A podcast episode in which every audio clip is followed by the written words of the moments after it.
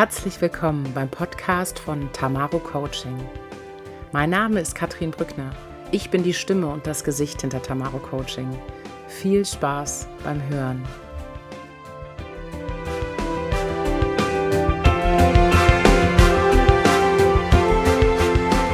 Herzlich willkommen zum Podcast von Tamaro Coaching.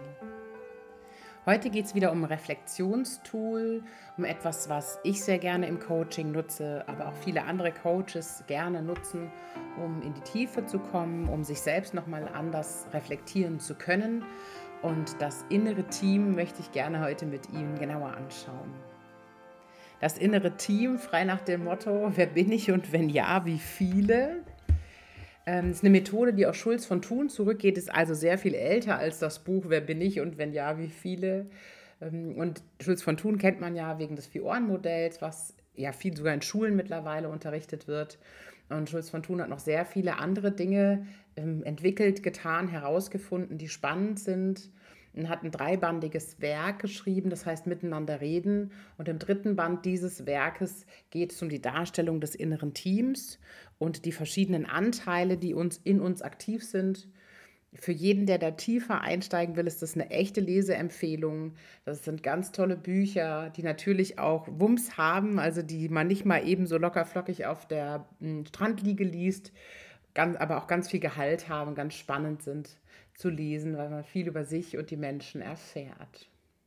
Eins wollen wir heute uns genauer angucken, nämlich das innere Team und auch schon mal so hingucken, wie nutzt man es als Coaching-Methode. Und natürlich gibt es auch wieder Fragen und Dinge, die Sie selbst in die Reflexion bringen, wo Sie sich überlegen können, wie Sie damit umgehen, wie Sie ähm, da tiefer einsteigen und die Sie leiten können um sich eben da über ihr inneres Team Gedanken zu machen und natürlich auch um die Teambuilding-Maßnahmen.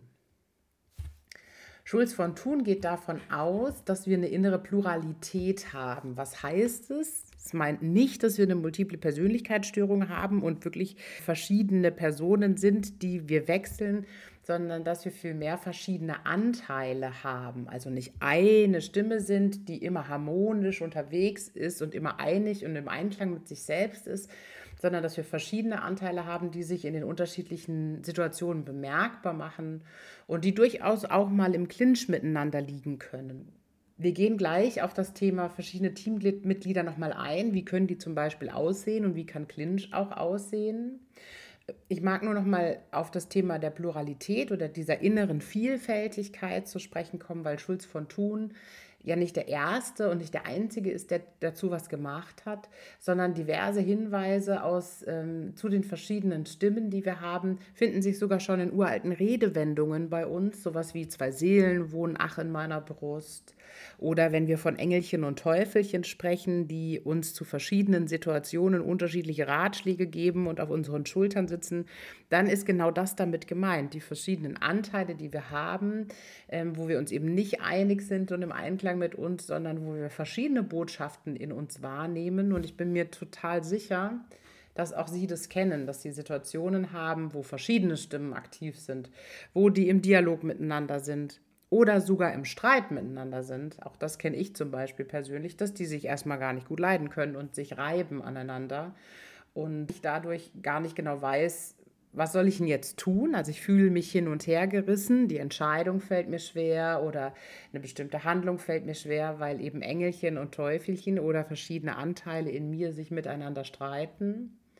Und tatsächlich gibt es Reibungsverluste. Also es kostet Energie, wenn die Teammitglieder nicht miteinander arbeiten, sondern gegeneinander arbeiten. Und das ist im Endeffekt genau wie in jedem Team vor Ort, im Unternehmen, in den Abteilungen auch.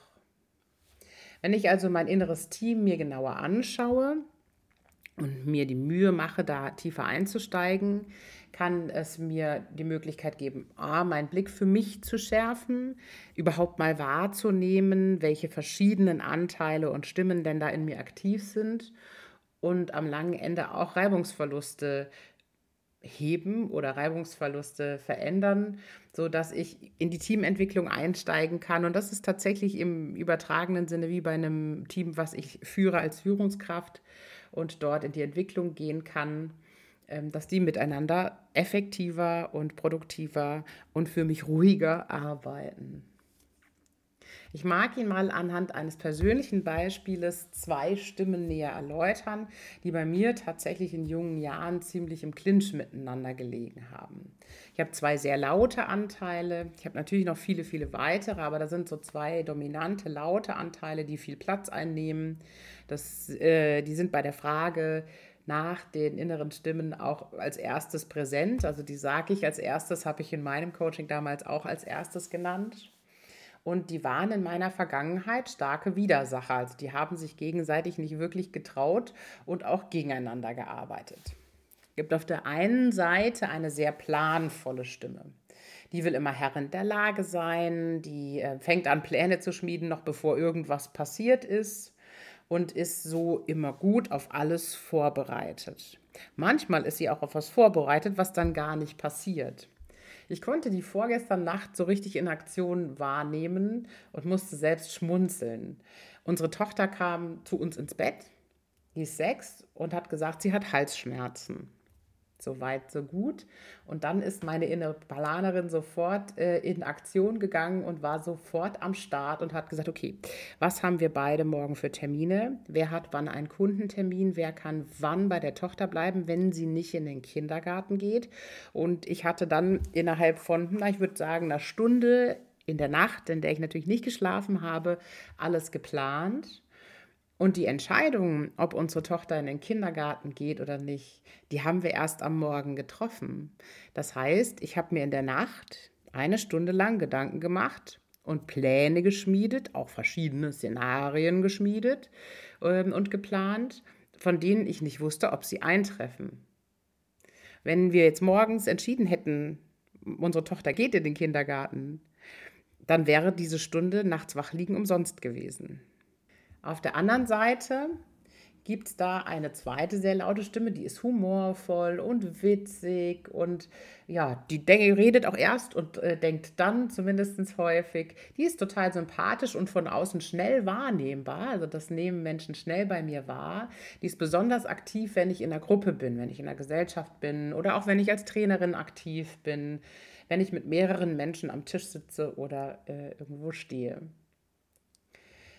Als junge Erwachsene haben sich die beiden Teile echt miteinander gezofft und gegeneinander gearbeitet. Was man sich auch vorstellen kann, wenn man sich die Frage stellt, was ist denn das Bedürfnis dahinter? Also die zweite Stimme, die ich beschrieben habe, die will Spaß, Freiheit, Spontanität. Und das Bedürfnis der anderen Stimme ist, immer die Kontrolle haben, immer einen Plan A und B zu haben und auf jeden Fall in irgendeiner Form strategisch unterwegs zu sein. Und dass diese beiden Bedürfnisse gegeneinander arbeiten, finde ich total augenscheinlich.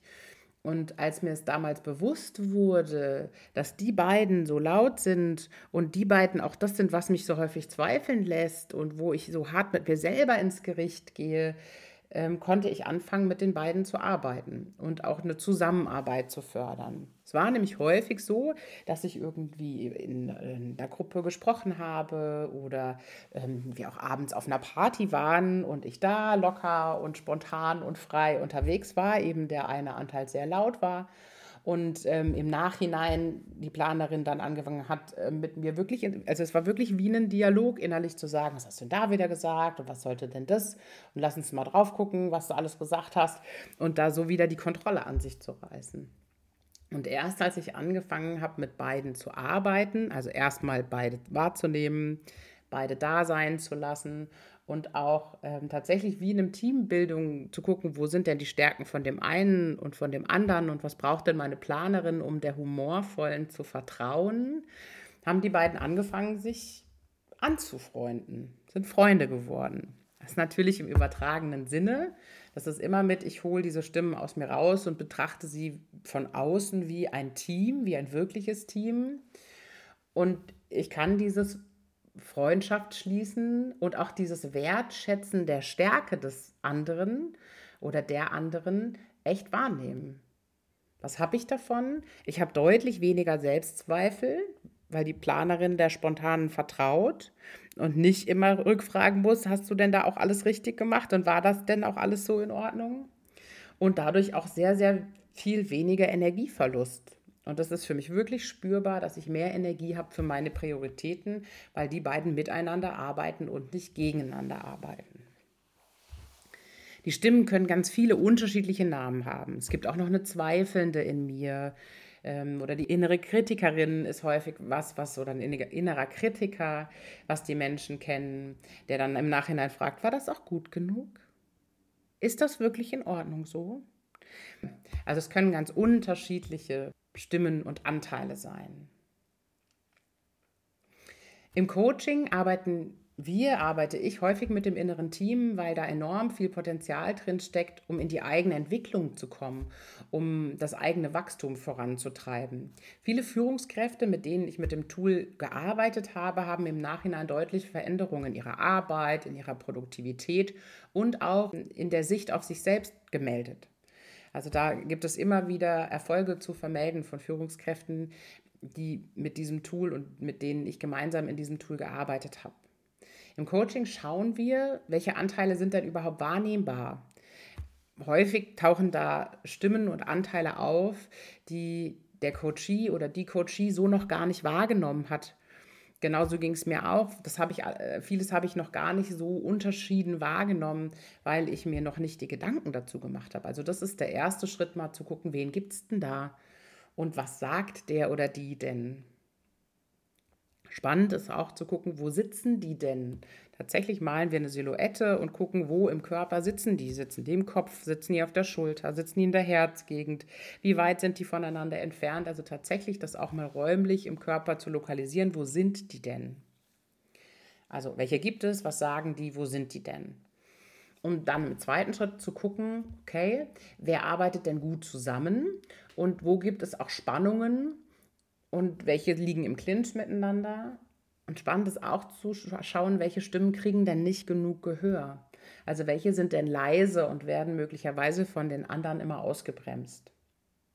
Und dann steigen wir im Coaching in die Teambuilding-Maßnahme ein, um zu gucken, okay, wo sind denn die Bedürfnisse der einzelnen Stimmen und was brauchen die, um gut miteinander arbeiten zu können, um sich zu vertragen, um die Stärken von allen zu heben und zu nutzen, und das kann sehr, sehr unterschiedlich sein. Also deswegen kann ich jetzt gar keinen Fahrplan hier nennen. Das ist sehr individuell, je nachdem, welche Stimmen da sind und was die sagen.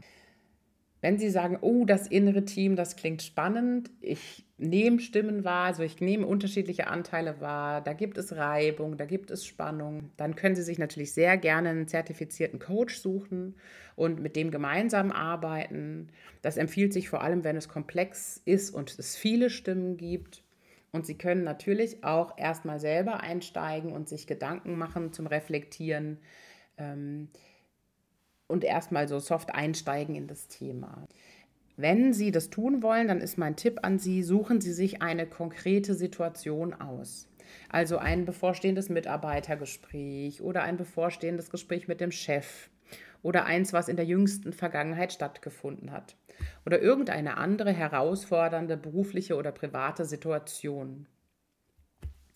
Und dann hören Sie mal in sich hinein und fragen sich im ersten Schritt, wer meldet sich denn zu Wort? Wen kann ich denn identifizieren?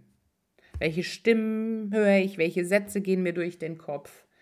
Um das tatsächlich auch aufzuschreiben, damit Sie später gucken können, wie ist denn das? Und wenn Sie wollen, können Sie sich auch eine Silhouette malen und mal gucken, wo sitzt das denn? Das ist dann aber auch schon die Advanced Version. Also, wer meldet sich zu Wort und was sagt sie oder er? Was ist denn so ein typischer Satz? Häufig hören wir die tatsächlich in unserem Kopf. Es können auch Sätze sein, die unsere Eltern früher gesagt haben. Und auch, welches Bedürfnis steht denn dahinter? Also, was will denn dieser Anteil eigentlich gern? Will der Sicherheit? Will der Freiheit? Will der einfach gehört werden? Was ist denn der Wunsch dieses Anteils?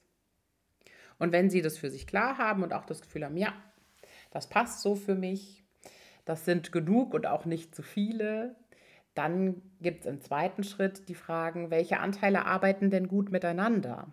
Wer sind denn Verbündete? Und auch, welche widersprechen sich denn? Also, welche hakeln miteinander oder sind in Reibereien miteinander, so wie meine beiden? Und dann als Führungskraft, wenn das Ihr Team im Unternehmen wäre und Sie würden mit diesem Team in der Realität arbeiten, was würden Sie als erste Schritte tun, um die Zusammenarbeit zu fördern? Was würden Sie als Führungskraft tun, um dieses Team in die Produktivität zu bringen, in die Ruhe zu bringen? und gemeinsam ins Wachstum zu bringen. Genau. Das sind die Schritte, die Sie zu Hause tun können, die Sie direkt im Anschluss nach dem Podcast tun können und sich selbst beobachten können. Es ist ganz spannend, wenn man die Stimmen identifiziert hat, ist es häufig so, dass man sie im Alltag viel stärker wahrnimmt und sagt, ach, da spricht der. Ah, da spricht sie. Und ich bin sehr gespannt, welche Rückmeldungen Sie mir geben. Wenn Sie an einen Punkt kommen, wo Sie nicht weiterkommen oder sich anfangen unwohl zu äh, fühlen, dann suchen Sie sich bitte bei einem zertifizierten Coach Hilfe. Dann melden Sie sich und ansonsten wünsche ich Ihnen ganz, ganz viel Spaß bei der Reflexionsarbeit. Ich freue mich schon aufs nächste Mal. Schön, dass Sie dabei waren. Vielen Dank für Ihre Zeit. Sollte es Ihnen gefallen haben, freuen Sie sich jeden Monat auf eine neue Folge vom Tamaro Coaching Podcast rund ums Thema Führung, eigene Entwicklung, Thema Coaching und alles, was Sie als Führungskraft interessiert. Ich freue mich aufs nächste Mal mit Ihnen.